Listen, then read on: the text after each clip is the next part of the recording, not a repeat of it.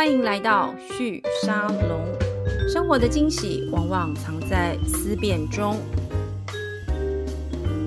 Hello，各位听众朋友们，大家好，欢迎再一次来到旭沙龙的节目，我是主持人玉宁。今天我们的节目呃一样跟这个呃上次我们来聊这个大小共创有关，那一样还是很感谢 AAML 帮我们寻找这个大小共创的很重要的一些呃，而且是有启发性的一些案例。那我们今天先欢迎我们的两位的与谈人，第一位我们先欢迎 Commit 创办人暨执行长洪明峰 Jerry 来到现场，Jerry 你好。哎，大家好，我是 Commit 的 Jerry，很高兴能跟大家一起讨论，谢谢。谢谢。那另外一位呢，就是我们今天在讲这个大小共创，这个大哦，就这样讲好像也有点轻。我我们是小，我们是小，是不是？好，好，没关系，我们等一下再来一起定位什么叫做大或小。我们先欢迎启示公爵的创办人及执行长王义凯 James 来到我们的现场，James 你好。大家好，我是 James。好，因为你知道我们在讨论这个大小共创的时候，就发现这个定义真的很难，因为我们想要谈的其实是一个在市场上已经有一定程度的这个经营的一个角色，然后深耕一段时间了，然后跟一个另外一个可能是不同领域的一个新创的团队。但是我仔细看一下你们两个公司，我就发现这真的很难讲到底到底是哪一种大小对应关系。但是两位在做的事情，我觉得很有趣，因为是大家过去比较没有想到会。混在一起的，这样讲是不是很奇怪？James，你来简单介绍好不好？我觉得让你来讲，可能大家感受会比较深一点点。因为我们的背景是公共卫生跟癌症防治的角度，然后进入烘焙业，所以是以食品设计、食品呃分子研发的角度，我们来研究烘焙。其实甜点让甜点可以怎么吃？是啊，那让我们一般甜点可以又好吃，那减少一些卡路里啦，对，或者是身体上的一个副作用是。那从这个角度，再从甜点进入到伴手礼啦，或者是有一些中式饼的开发，嗯、让每一个甜点跟呃需要滋润人心的这些 这些点心呢，它能够。啊，进而进而搭配一些机能性的好的营养，对，让我们产生啊身体多一点的效应。对，如果大家有听过这个起司公爵，或是看过他们的那个乳酪蛋糕，我有去稍微查一下，天啊，看起来真的超想吃。特别是我们现在录音的这个时候，就是下午最需要吃这种东西的时间。有外面准备了，对啊，我就在等你这句话。不是，James，我觉得你的背景蛮有趣，因为你其实本身是学医的。对不对？你其实，在医院服务过，公共卫生相关。对，然后因为在医院服务过，所以呢，对于这样子的一种癌症的患者，他们在食物的营养摄取上面的这样的需求，你有一些不同的体悟。因为我们一般通常想到就是癌症安宁病房或癌症病房，病患吃的食物就是就是食之无味。然后呢，生病已经很辛苦了，还要吃那那些没有什么味道的东西。所以我，我我在看你们提供的产品哦，大概看了一下，有几个重要的特色，就是没有鲜奶油，也可以是不加淀粉，然后没有水的所谓的四 D 蛋糕，这样子就是 D 一就是减减掉的意思，不要的意思嘛。那这样子的呃一个服务，你们大概是在哪一年创立？可不可以简单跟我们讲一下？就过去这几年大概经历的一些阶段性的变化。Okay, 全职很公开的是可以说二零一零年是对，但实际上，我二零零六年的年底的时候，就窝在家里的小厨房，那先用个工作室的方式呈现，然后一边在医院上班，然后一边开始来开发这样的想法。车车库创业就对了，只是台湾没有车库，你在厨房，厨房 对。是，但这样做了四年，然后后来才开始骑士公爵。对。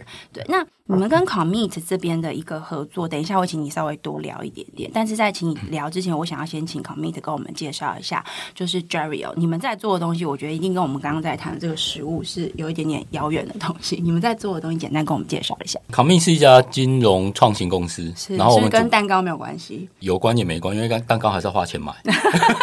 好，这样大家就听懂了。谢谢你这么简单的解释。好，因为。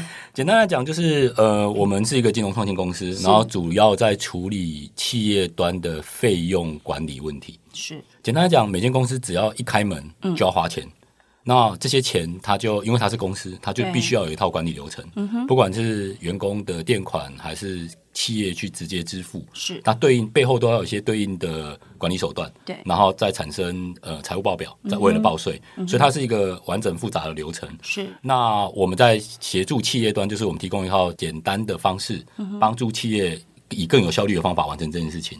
你在讲的东西，其实大概就是呃，传统我们会想到，比如说 ERP 啊这种类型的系统的结构，嗯、然后在公司里面就是财务主管或者财务团队，他们都会用 ERP 去跟大家说，哎，你要报账。但是其实那个 team member 跟员工还是会去列印出一张纸来，然后把单据订起来，然后签名这样子，对不对？这个 James 一直点头哦。那我想这个呃，刚刚 Joey 在解释 Commit 他们在做的这样的一个服务哦，你会有这个感受，就代表对你的公司或对你的营运的这个呃管理模式来说，这是一个很重要的呃解决你的痛点的一个问题。可不可以跟我们谈一下，就是经营这样子的一个以食物为主的，而且是以健康食物为主的这样子的一个，我要怎么定定位你们的食品公司？你也可以这么说，对，是一个食品公司嘛？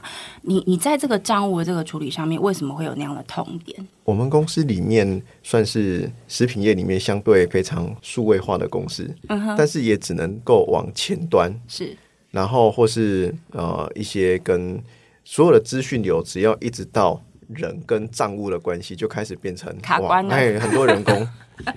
就我刚刚讲的嘛，印出来，对，然后盖章，然后跟财务说，哦，我的单据在这里，然后财务要一张一张去对，然后再一张张填。遇到 coming 的时候，就很像蚂蚁看蚂蚁看到糖，就粘上去了嘛。你们什么时候认识的？那真是挺久的嘞，挺久了，二零一七一八就认识了。对，一七一八，那所以你们已经合作这么长的时间了。那时候是那时候我还没还没有做 coming，对。等一下，我觉得这一集有点难录。那那时候你在做什么？其实我那时候，我跟我跟 James 学长是在 AMA 认识的。对，OK。哦，你们两个都在那里面参与。那只是他是学长，我是学弟，这样。我是琪琪。然后那时候我们在做的科题目，其实是在做旅游业的 B to C 的旅游平台。嗯哼。我们是从那里出发的。是。那后来我们就开始逐步的把我们的呃，有点像是我们的业务从。一般的 B to C 延伸到 B to B，你一开始做的是旅游咖嘛？就是没错。那个那个，我们之前其实都有听过这个品牌，那后来转向现在这个 Commit 的这样的服务，嗯、可不可以跟我们谈一下？就是说这样的一个转型，我想一定都是有一些呃轨迹的依循的，嗯、就一定不是从头开始又再来一次，嗯、可能是那个时候经营的某些这个内容，或是当时累积的一些技术或 know how，让你们反而有机会在这个过去没有想到这个金融服务的这个角度，有了一个蛮不错的基础。可不可以跟我们谈谈这个变化是怎么来的？我们一开始做的是旅游方面 B to C 的电商平台，嗯哼，那我们那时候建构的能力就是旅游方面的科技，那全全世界的供应链。是。那我们那时候在思考的一个点，就是在于，呃，因为旅游业有一个核心的问题是消费者的移转成本比较低，是，因为它是低频服务，嗯哼，那我们就在思考，我们怎么把旅游科技应用在一些相对 switching cost 的比较高的地方。所以那时候我们第一个想，因为我我自己在创业之前，其实我自己在半导体业跟电子业工作，是，所以我们大家就我那时候就思考到说，哎，我们过去出差是。其实非常还没有很数位化。你那个时候是业务还是比较偏制成的相关的呃业务 PM 哦，所以你应该感受超深，因为我知道这个领域就是这个行业的每天都在出差，对对对，然后而且你要常常自己花很多钱垫款，然后回来报销。嗯哼，那我们那时候就在思考说，哎。那每间公司就像，其实有点像刚刚 James 学长提到的，就是说公司在处理这件事情的时候，它是一个完整的流程，引爆不到很多的人。是、嗯，可是中间会有很多的资讯断点。嗯哼，比如说我去付完钱回来之后报账，我就要写纸本，写纸本就是一个断点。嗯哼，对，那因为人写就会错，然后资讯也不会及时。没错，所以我们就在思考说，有没有办法打造一个我们叫做 end to end 的 process，把所有的流程给串起来，从、嗯、员工开始，我从出差申请、签合、预定。到回来的报销都在同套系统。那你报销完的时候，讯息就直接传送到财务部门去做审查，没有不需要有人工在这边做任何的资料的累积、整理、填写这些动作。对，尽量做到数位化。嗯，那这件事情就代表了正确性跟及时性。没错。那所以我们那时候大概从二零一九年就开始往这个方向在移动，嗯、然后我们大概也有还不错，大概三十多个大型客户在用我们的系统。你们的客户我看了一下，其实也有半导体相关的这个领域。我要特别提这件事情，是因为大家都知道这些公司还蛮严格的。嗯对，很严格，而且很严谨，特别是因为他们的量体很大，嗯、然后人也很多，所以呢，呃，他们的数位化应该算说，如果我们在谈所谓的智慧化或者数位化这个事情，其实半导体行业大概三十年前就开始了，他们很早就在做这个事情，从制成的产线上就在做这个事情。那我猜人员的管理应该也是这样子。那你能够拿到这样的类型的客户来服务他们，就代表说你提供的服务的确不同于传统。的同样类型的这个解决方案，嗯、你觉得那个最大的差异是什么？应该是说，像我们过去在半导体或电子业，我觉得大部分的公司比较 focus 在做生意，嗯，也就是说，跟我生意直接相关的部分，比如 ERP 的导入，我们就会尽卯尽全力去做这件事情，做到最好。对对对啊！可是我觉得在那个时间点，我觉得台湾很大的一部分电子业因为都还是责任制啊，是，所以其实老板不太能够这么精确的知道每个员工他的花掉那么多时间去做这件事情有没有一个更有效率的方法，那比较不在他原来设定的 agenda 里面。是对啊！可是我觉得这几年我们开始在陆续看到一些不一样的状况了，嗯，就是说。不管是从 ESG 的议题，或者是人才的，因为现在全台湾竞争越来越激烈，不管是很多外商进台湾，对，然后包括了我们这种 startup 也在找人，所以员工怎么提供一个有效率的方式，让员工去在工作岗位上可以得到最大的成就感，而不是浪费时间去做一些。无法创造价值的事情，这件事情变得很重要。通常报账都是大家最痛苦的时候，老板也痛苦，员工也痛苦，财务更痛苦。对，啊，所以我们那时候在做差旅，是因为我们发觉到一个很有很有趣的状况是，通常这些帮公司出去开疆拓土的人，他要花掉最多时间处理这件事情。嗯，啊，这件事情又没有办法为公司带来任何的价值。对，所以我们那时候从差旅开始是因为这样。嗯哼，那只是后来就碰到疫情。对，二零二零年嘛，然后二零二零就疫情了。对对对，那二零二零年的时候，其实也很有趣，就是。我们公司大概那时候九十五个 percent 的营收直接归零嘛，对，因为差旅嘛，对对对对。那包括 B to C 的部分也一样，是。那所以那一个部分，我们大概公司那是二零二零年，我们大概就有一半的人拨出去做接台积电的一些专案，就是养活自己。嗯哼。那另外一部分就是我们认为疫情会 recover，所以我们还是持续在投入做差旅。是。可是，一直到二零二零年的年底，我们就发觉到，哎，好像不是这回事，因为我们还看不到曙光。嗯哼。对啊，可是，在那个瞬间很有趣，就是我的客户开始在问我说。哎，你可以解决我的国际出差，那我现在没有国际出差了，可是我在国内的出差很多，嗯，你可不可以解决我的国内出差？嗯哼，那我们就开始研究这个问题。是，可是这两个问题完全不一样，因为国际出差我要解决的事情是我的我的员工，我啊我客户的员工到全世界各地去出差，所以他有全世界的机票、全世界的旅馆要预定。对，可是你在台湾出差，你就坐高铁，你坐电车。我好像也不能干嘛。嗯，我在国际我要整合的是全球供应链，可是我在台湾我解决不了你供应链的问题。嗯，可是员工的问题是什么？反而就变报销了。我有一大叠的单据放在包包里，然后我要拿出来处理这件事情。然后从这点开始再延伸，就发觉到，哎，那有没有办法找到一个方式，同时间帮助公司达成它必要的管理目标？是，可是同时间又可以帮助员工去节省他的时时间，对不对？对对，所以。在那个瞬间，我们刚好很，我觉得也是一个很好的机会点。我们跟呃 Visa 是。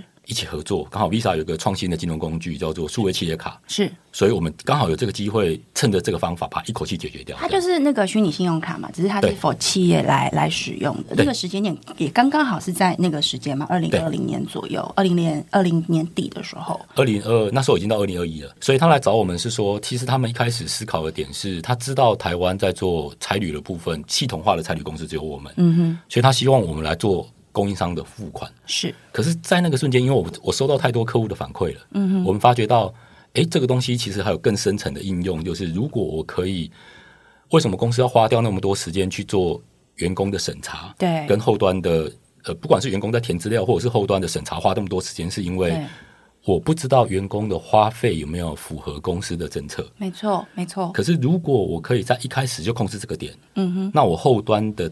流程就可以大幅的简化了。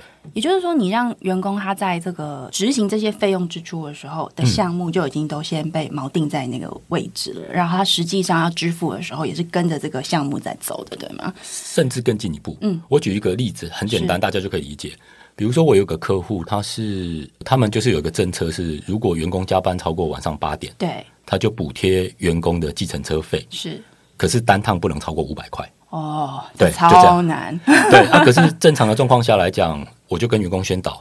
可是员工通常都只要做检测，他就回来报销。对，他不管有没有有没有符合那五百块的规则，所以后端就要很多每次去审查，花掉很多时间。财务要用人工去认定，然后还要跟同事说：“哎，你这超过了，不行哦。”这样。对，那他现在的做法就是所谓的我们叫做，不管是虚拟卡或数位企业卡，他就你把它想象成是。过去的七 A 卡是一张实体卡片，嗯哼，那它也不能做什么，因为卡号就是卡号就是一个固定值，对，通常是只有老板能用，对。那它现在可以把它想象成是基于这张卡，你可以发行无限多张纸卡，是。每一张纸卡你可以赋予它你想要它的交易条件，嗯哼，比如说我刚刚提到那个状况，这张卡的单次交易上限不能超过五百块。是。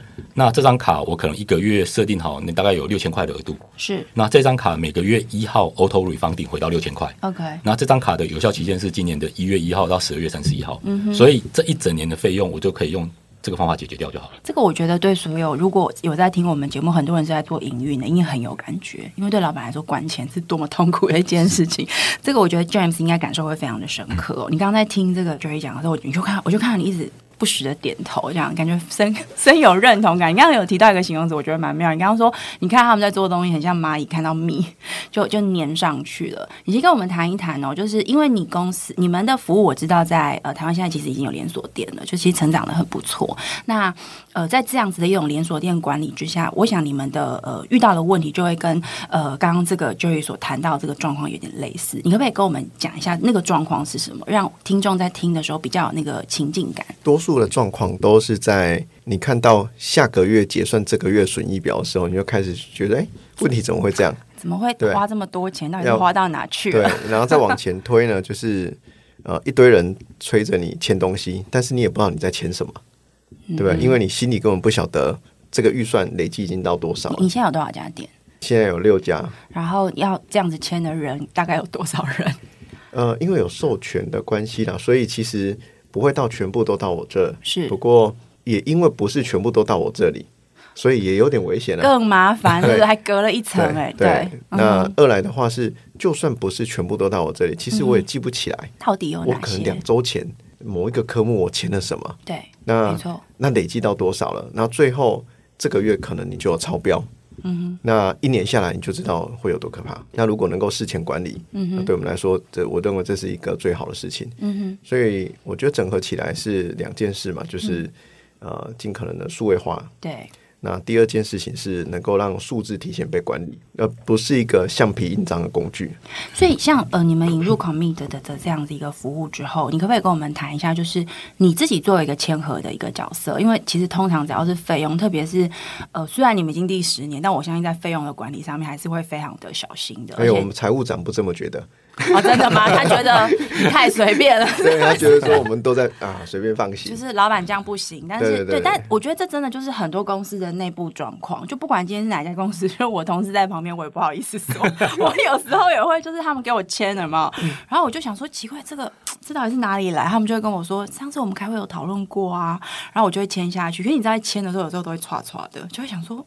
那这样这个月的费用到底是多少都搞不清楚。然后我们的管理方，因为我们团队还算小，不像你们已经有到这样的规模，我们处理方式就是 Excel 档。然后我就跟我财务同事说：“哎，怎么办？如果有一天……” 我们的团队成长到什么样的规模？这个 Excel 档我真的不知道怎么管理它。后来我们的做法就会变成是像你刚刚讲的嘛，我们就会设一个上限额。但是从呃，就是我刚刚请这个呃 James 你特别分享这一段最重要的原因，就是因为我觉得对老板来说这真的很难。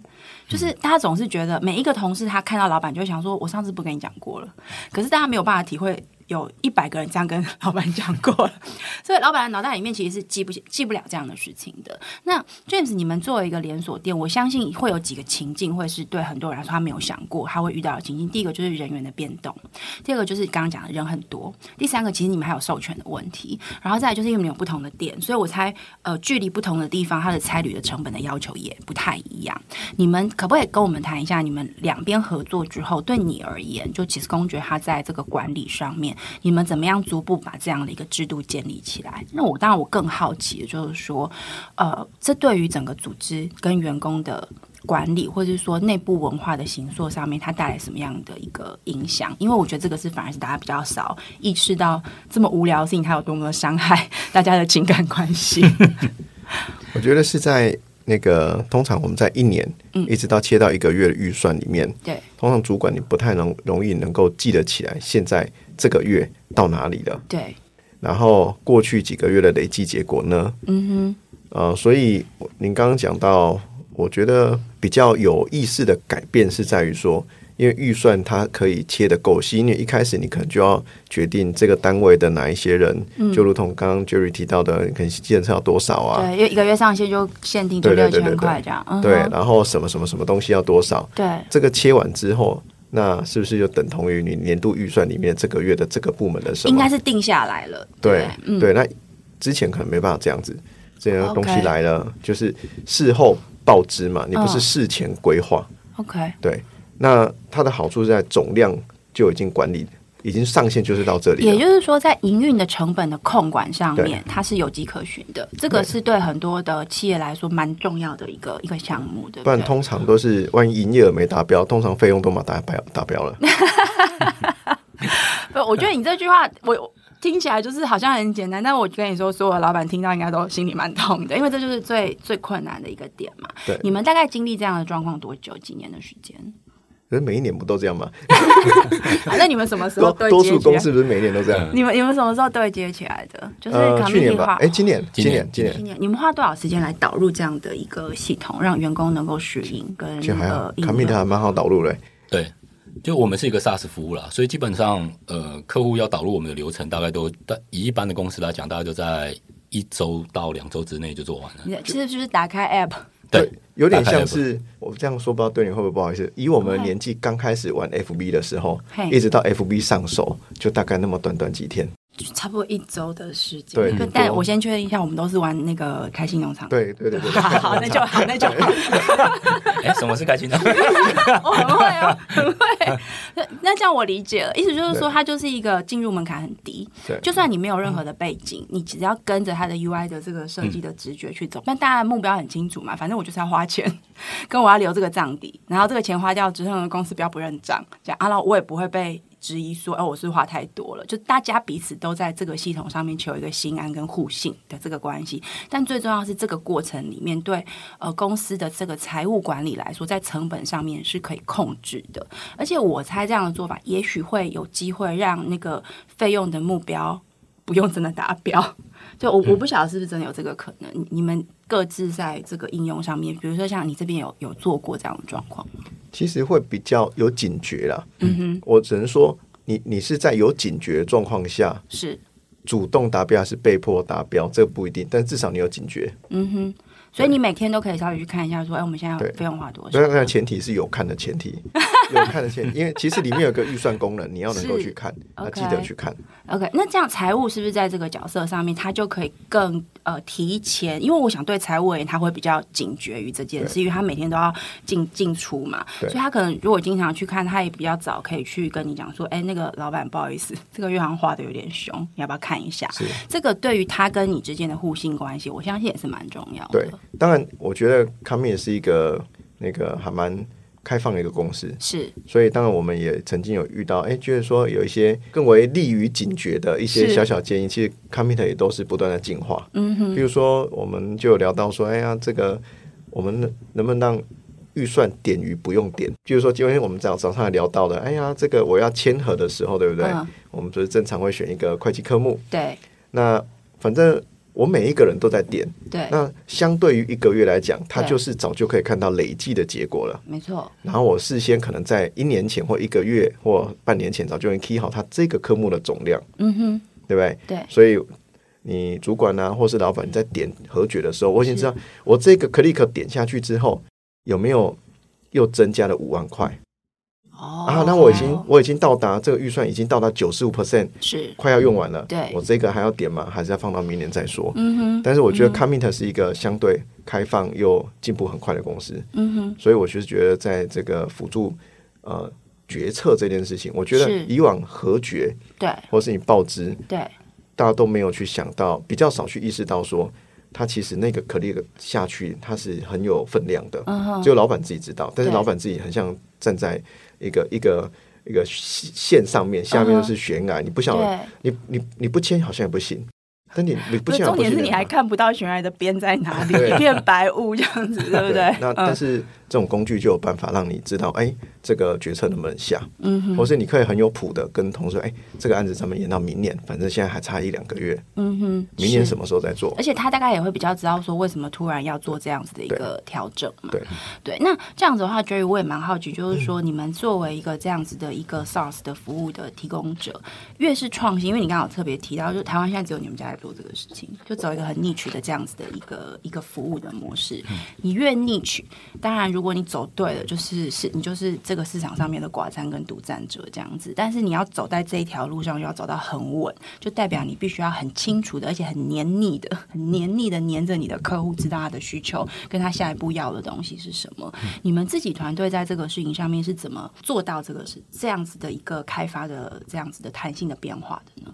我会我会这样说哈，就是说我们其实我们的东西不是那么 niche，而是我而是我们的功能比较 niche，就是没有人用这个方式解决问题。应该是说，过去所有的费用软体本身，他在做的事情都是刚刚 James 所提到的事后管理。对对，就是我我提供一套流程让你去做申请、签核、报销。是那可能再多做一点的就是什么？就是。我自动帮你执行所检查所谓的费用政策，比如说我的业务人员一个月的计程车费不能超过五千块。嗯，那我在签单、签单、签单、签单、签单到这一笔发现超过五千块的时候，系统会跳 alert。嗯哼，这个是系统在做的事情。过去所有的费用管理模式也只能做到这里。已经很好了，因为对，这这这是事后管理，就只能这样子了。对，对，那现在是因为它，我们之所以我们特别，是因为我们有整合了一个新的金融工具，就是我刚刚讲的虚拟信用卡。是，那信用卡大家知道它有一个特点嘛？就是它给你五万块的额度，你不可能刷超过五万，没错，它就空在那里了。对，所以它就是。嗯那加上它可以再设定更多的费用政策，嗯哼，比如说你可以设定这张卡只能交易一次，是这张卡一个月内可以交易无限次，还是这张卡只能在哪里交易？是。那被赏这样的状况下，我就可以把预算政策的这件事情落到最前面去。是。我在花钱那瞬间我就知道了，嗯，这是它最大的价值。也就是说，我把事后控管拉到了事前，是去做这件事情的控制。嗯，那再加上它有一个特性，就是因为我们的系统是跟呃，银行跟 Visa 串联在一起的，是，所以这张卡只要动用，刷了一个小时之内，我们的系统就会整合交易资讯进来。所以对所有的管理者来讲，所有的花费几乎只要是用卡管理，几乎都是即时的。嗯哼，所以就会可以做到相对于真正的透明啊。嗯，这件事情是它最大的价值。嗯。那所以回到我刚刚提到的，每间公司想要有一套有效率的方式。帮助他管理所有的费用，对，不要有 surprise，这是每间公司的目标。对对，那我啊，只是我们我们可以做到这件事情啊，前提是因为我们公司整合了一个，就是提供一个好的工具，对，没错。跟 Visa 合作要得到他们的这个，我不要讲说认可，应该讲就他们觉得说好，我可以跟你合作。嗯它的门槛是什么？因为通常这种在做金融服务的，大家都会非常在意，就是说你的资讯安全性、你的稳定度等等的。嗯、这一段你们是怎么跟他们合作的呢？我们其实这件事情，他花的工的确比我们想象中来的高，因为它背后也要跟 Visa 的系统做串联，也要包含银行，对，所以那一段其实我们去年真的呃。就花了快一整年的时间在做这件事情。你们团队有多少人在？我们现在那边大概会有五十到六十个人在专门做这件事情。哇，不小哎、欸。对啊，所以 所以包括就像你刚刚提到的，因为这部分还包含了很多的治安的问题。对，所以包含了我们选择的云、选择的 partner，、嗯、包括我们公司本身也要过所谓的 PCI DSS 的 Level One，这些东西就是我们要做到的。嗯、那根据不同的客户属性，比如说一般的企业，它可以选择一个简单的 SaaS 模式。嗯、那可是有一些中大型企业，它可能有自己有它自己的内部流程了。是，那我们就要发展对应的 API，去跟他们内部的系统做串接。嗯、也就是说，尽量让这个资讯可以为这家企业它的管理目标所用。所以，你们现在的客户这种需要做到一些客制化 API 的比例高，嗯、还是呃直接用你们的 SaaS 平台来服务的这种比较中小型的企业比较高？现在大概接近五比一，五的话，五的是中小型企业，一是大型企业。啊，可是大型企业其实我们的比例现在也呃一直在拉升，原因是因为我我觉得很简单，就是因为明年的景气大家都看不到，都很担忧。对对对，所以在这样的状况下，其实就像您刚刚提到，我们有一些不管是电子业或者是半导体业，嗯，最近我们反而收到这样的需求，是因为大家想要趁这个时间点赶快去优化自己的体质，嗯，然后让自己 ready for 下一波的 growth。可是刚好趁这个时间点赶快来做这件事情。所以它的导入的过程，我这样听起来，大家讲就，如果是不需要做到客制化 API，就是它内内部管理的规模稍微比较小一点点，比较简单，那直接用你们 SaaS 服务，依照刚刚呃这个呃 James 你这边分享的，其实大概一到两周就 OK 了。但是如果今天是客制化 API，就不一定。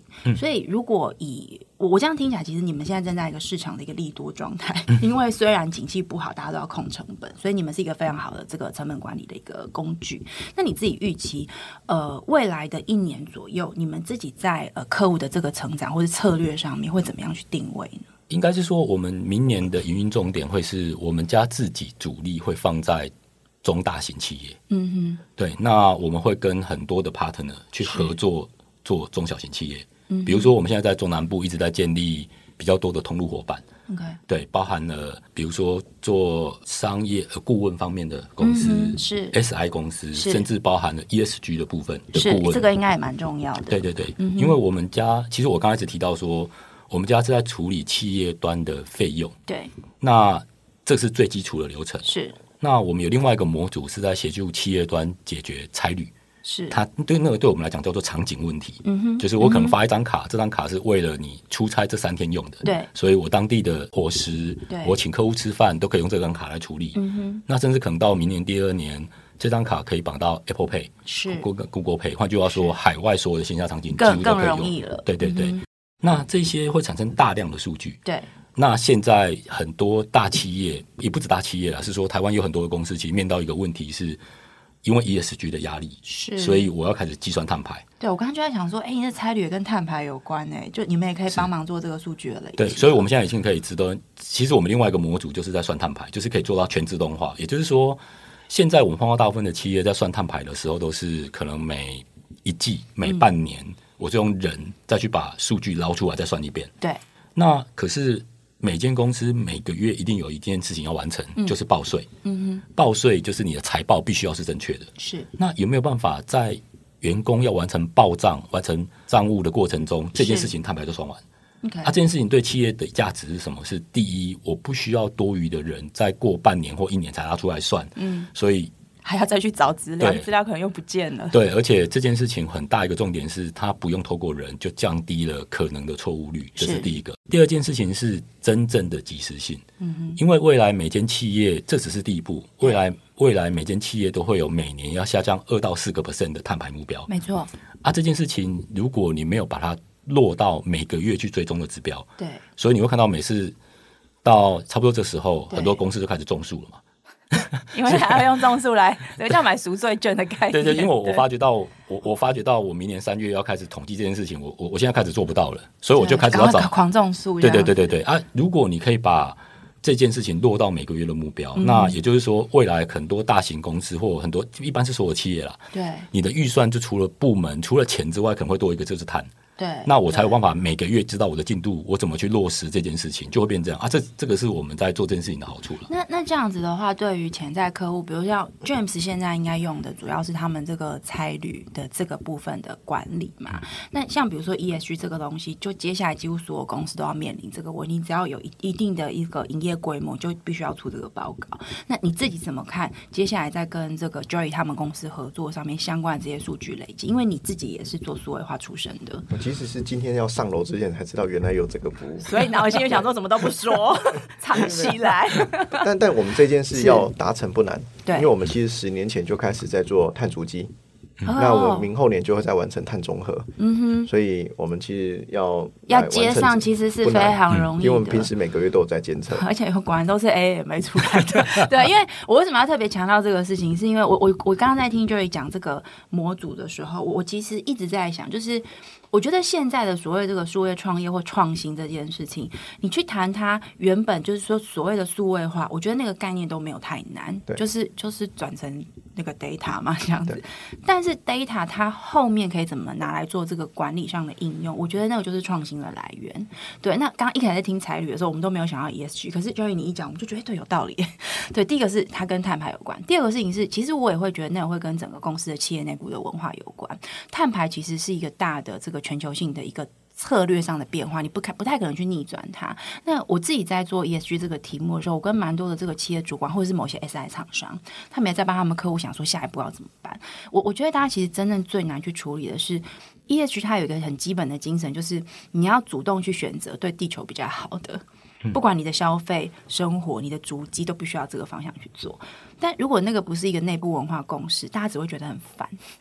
对，那很烦这件事，你要怎么让他不烦？就是你不要让他觉得做这件事情很痛苦。我我觉得这跟差旅的逻辑是是非常非常类似的。那这个创新的来源，我自己也觉得它比较有可能来自于像两位这样，就是你们都是在一个创新的文化环境里面，试图要去解决某一些问题嘛。所以我记得我们之前在做这个题目的时候，我们都在想的就是，那这个碳足迹的这个呃排程，或者是管理，或者是发展的方向，它有可能是在我们现在没有想到的地方，它跑出来的。那其实今今天 Jerry 你分享就是这样子的一个一个例子，就是从一个很差旅这样的一个项目把它长了出来。那你接下来在服务上面，像呃 James，你们你们公司这样子算是中型的中型的一个公司，虽然你刚刚说是小型了，还很小，又小又老，十岁的创业的公司还走在创新的路上。你们自己接下来在扩张上面跟呃 Jerry 他们这样的合作，你觉得两边的这样的一种共创的过程里面，你们可以去寻找出什么样的价值，或是你直接开开需求给他，好不好？趁节目现在有没有录下来？那个我我偷偷记下，等下再传私讯。你觉得还有什么东西是还没有被满足的吗？现在想一想，觉得说嗯不行，我觉得这个东西还可以再更好的。其实这之前有跟 Jerry 聊过，但是这个在已经在 Jerry 的排程上了.在他们排程上，我们是希望说那个报知之后啊，对。诶，甚至可以串上 ERP，让财会不用再 key 一次传票，对，把财会的精神用在做更正确的事。真的，我觉得做传票真的是一个很折磨人的事情。对啊，就是很像产线的加工，有没有？是是，可是要串 ERP 这个有点困难，因为 ERP 产品跟系统这么多，你你们怎么想这样子串联？因为对我们来讲，那个都是我我们会做的事情，都是标准化的 API。那也就是说，其实我们会 leverage 我们的 SI 的 partner 去做这段的整合，嗯、等于是挑呃，可能比如说主流比较高的 ERP 系统优先去串，他可能就一下就先满足了蛮多的这些可能的用户，嗯、这样子。嗯哼。所以，所以其实我觉得刚刚像 James 想讲的非常好，我觉得其实我们在做这个东西，我们。真的是从客户身上学到很多。嗯哼，就像我前阵子碰到一个也是客户，那也是一个，因为他们有签所以我不能讲人家公司名称。好，没关系。他是一个上市的非常大的公司的财务长，他讲一句话让我印象非常深刻。嗯，他一直提到他后来在想这件事情，他就跟我说，他觉得很多公司是为了可能百分之零点一个 percent 可能的舞弊，我就让百分之九十九点九的员工去做很蠢的事情。嗯。就是很多很捞自己的行政作业，让他们这件事情其实是没有任何意义的。而且重点是没有人敢跳出来说：“哎、欸，不要再这么蠢了，好不好？”因为因为就是那百分之一，你很难处理。是，那那这件事情应该是透过技术，比如说未来的数据，不、嗯、不管是未来的 AI 来解决这个问题，而是你要让员工去做真正有意义的事情。是。那这家公司很有趣，他们前阵子就也是去种树。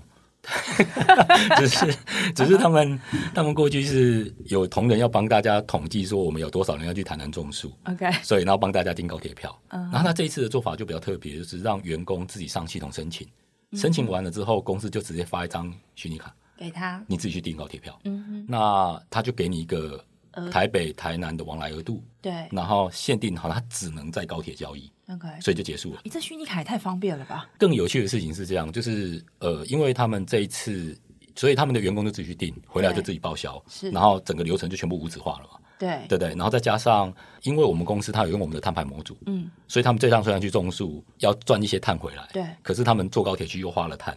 所以数据又被算出来，啊、他们就是可以及及时的算出来。结果嘞？有没有有没有有一有一点哪里卡卡的？可是他有趣哦，他提到一个点，就是他他提了一个建议，就是说，哎、欸，那你未来可不可以告诉我说，如果我这次是坐高铁，对，那如果我变成是坐高游览车，或者是员工自己开车，那这三个决策的碳排的差距是什么？哎、欸，对啊，结果，对对对，所以高铁是比较好了，高铁还是比较好，所以这件事情也变成是我们提供给他的一个模组。嗯，那他后来又提到一个很有趣的点，是因为。这些员工搭乘完高铁之后回来，还是报销嘛？对，报销还是签核到他。然后他就想，他就问他们家的人说：“为什么还要签到我？”然后他们就说：“因为你是因为这笔钱比较大啊，所以最后一关一定都是你啊。”嗯哼。然后他就说：“可是我发卡的时候我已经设定好条件了，我已经决策了，再来一次，对对，对，对。所以其实这件事情很有趣，就是说。嗯我们也会有个既有的流程，对。可是大部分的人都会 stick 在原有的流程里面，那个习惯里头。是，所以其实回应到刚刚主持人提到一点，就是什么叫做数位转型？嗯，我们一直在跟客户讲这个点，就在于我觉得 Salesforce 的定义非常好。嗯哼，是呃，Salesforce 的定义是指公司导入一个数位工具，对，去影响公司的流程文化。跟客户体验，就是我刚刚讲的，没错，它其实跟人跟人之间的关系有关。其实我自己很期待的、啊，真的哈、哦，就是说我们正常来讲，它会有一个有点像是请购嘛，对不对？对。然后最后你东西回来，你还有个签合嘛，对对。我我是在想这个事情是，我应该在请购的那张单子里面，对，我就能够看到我的那一个会计科目的预算，这笔多少，总额多少。已经用多少百分比？我还剩几个月？平均每一个月只剩多少？假设我的每一个 click 上面，主管都已经看到了。其实我按下去的同时，你事后不要再回来了。对啊，你已经做完。第二关不要找我，因为我已经知道了。是，嗯、对是，对。那这个就流程改变了。所以对 Jerry 来说，像刚刚 James 这样讲的东西，是不是你们经常在跟你们不同的客户在讨论说，可不可以这样做，可不可以那样做？对，其实我觉得最重要的事情就是回到刚刚那个点，就是说，其实过去两年我们自己看到的很多的数位转型，都一直在讲，我可能导入一个新网站，嗯，我导入一个新的聊天客服机器人，对，这个叫做客户体验没有错。可是更重要的其实是公司内部的员工，因为一个工具的导入，让他有一个新的想法，可以去接受一个新的流程，甚至找到更有效率做事情的方法。是这件事情才是未来企业。之所以有弹性或面对各种挑战，最重要的事情，所以我们都会跟客户讲，这才是真正数位转型的点啊。可是你要怎么选择它？应该去找一个影响最多人，然后。成本效益最大的最大的事情，对啊。可是像费用管理是一个每个人都会碰到，嗯、可是它只要一动，而且很简单，大家就会有感觉。对，没错就是我不用再垫款了，然后我我我我也不用花那么多时间报销，我可以把我真正的时间花在真正有意义的事情，创造价值。最后我要帮我自己问，所以 所以像我们这种很微小的公司，我们公司就是只有十几个人嘛，嗯、这样的公司如果要去用你们的服务，它在成本上面费用，你们大概我们要怎么样去预估？我为了要得到这样的一个很好的一个服务，我必须要承担的费用是多少？是同样一个问题啊，就营运上面这样做，它带来的效率有多高？其实我们我们可以用很简单的方法来算哈，就是说，像我从我们的客户的数据来看，就是以前的老板都会觉得说，好像员工报销不用钱，其实没有，员工只要在办公室做的任何事情就是钱，就是钱。而加上现在劳基法很严格，都要打卡。以前我们最喜欢不打卡嘛，不打卡就变成责任制，绝对不知道。可是现在都要，所以我我我算一个很简单的账哦，是。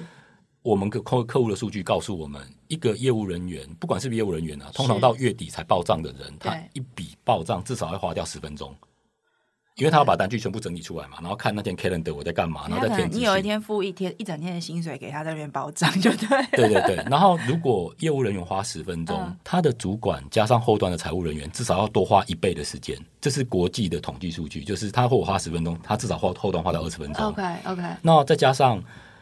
呃，其实现在大家也没有意识意识到哈，嗯、就是我们现在拿到的发票已经那种长条式的发票越来越少了，没错，越来越多都是那种 QR code 发票，对对对对对，这种发票其实是不需要保管资本的，没错，因为已经都记录起来了。对，所以也就是说，如果你可以导入一个新的数位流程，这些单据就不用再保管。嗯、可是你晚一个月做这些单据，就要保管七年。是，对，所以你刚刚可以算一下，十分钟的报销，二十分钟的管理，加上这些单据要放在柜子里面放七年。是。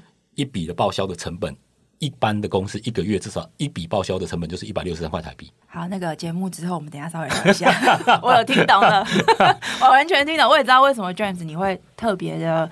呃、uh，appreciate Jerry 他们公司提供的服务，因为这个真的对很多公司的营运管理说看起来是小事，但它其实是一个很多年来的一个痛苦哦。那最后，我觉得我刚刚在听你们两个介绍的时候，我有感觉到一个蛮有趣的一个现象，就是我觉得 Jerry 你们在做的东西，其实就是收集你们各个客户在现场的实景上面遇到的各种的问题，然后帮忙去解决这个问题。但最重要的是，当你 A 客户给你一个需求，比如说 James 给你们一个需求，你解决了之后，你其实会加会其他的客户。因为工具跟模组就在那里了。那我觉得这个其实就是所谓的共创，它最核心的价值。我们共同聚在一起，像刚刚其实你们两位在聊天的时候，我可以感觉出来就很熟悉嘛，因为都是从 AMA 出来的，所以因为有一定程度的熟悉度，所以也很敢于去告诉对方说：“哎，我觉得你还可以再干嘛？”我觉得这个是很棒很棒的合伙关系才有可能发生。但重点是你们彼此又是一个客户跟这个供应者的关系。我觉得这个是呃，我们在这个大小共创这个主题里面，想要特别跟我们的听众朋友一起去感受。的创新跟创造这个事情，某些程度它其实透过这样的经验分享而创而而长出来的。那 ESG 里面，其实大家都有一个很很重要的字都会忽略掉，就是 social。，E S 的那个 S。嗯，我觉得 social 这个概念就是从这个共创来的。那今天非常谢谢这个 James 还有 Jerry 来到我们的节目里面，跟我们分享这么精彩的服务。那如果你在听我们的节目，你是老板的话呢，你大概也可以赶快去搜寻一下 Commit，来跟我们讲一下怎么找到你们，简单的说明。哦，你可以在 Google 上面搜寻 Commit，C O M M E E T。C O M M E E T 不是 I I T 哦，是 C O M M E E T 这样子。Commit，我刚刚有特别问他说要不要取个中文名字，不然这样子大家都找不到你。好，那如果大家对今天的节目非常有兴趣的话，欢迎你去找一下这个 Commit，也可以多了解一下起司公爵他们提供的这些很棒的呃健康式的，但是又非常好吃的一个食品哦。那也谢谢大家收听我们今天的节目。如果你喜欢我们的内容，可以在 Apple Podcast 上面给我们五星评价，还有在各大平台上面按下追踪。也欢迎你在 Anchor 上面搜寻 Sunrise Media Podcast，追踪更多关于节目更新的消息。那我们就下一期再见喽，拜拜，拜拜，拜拜。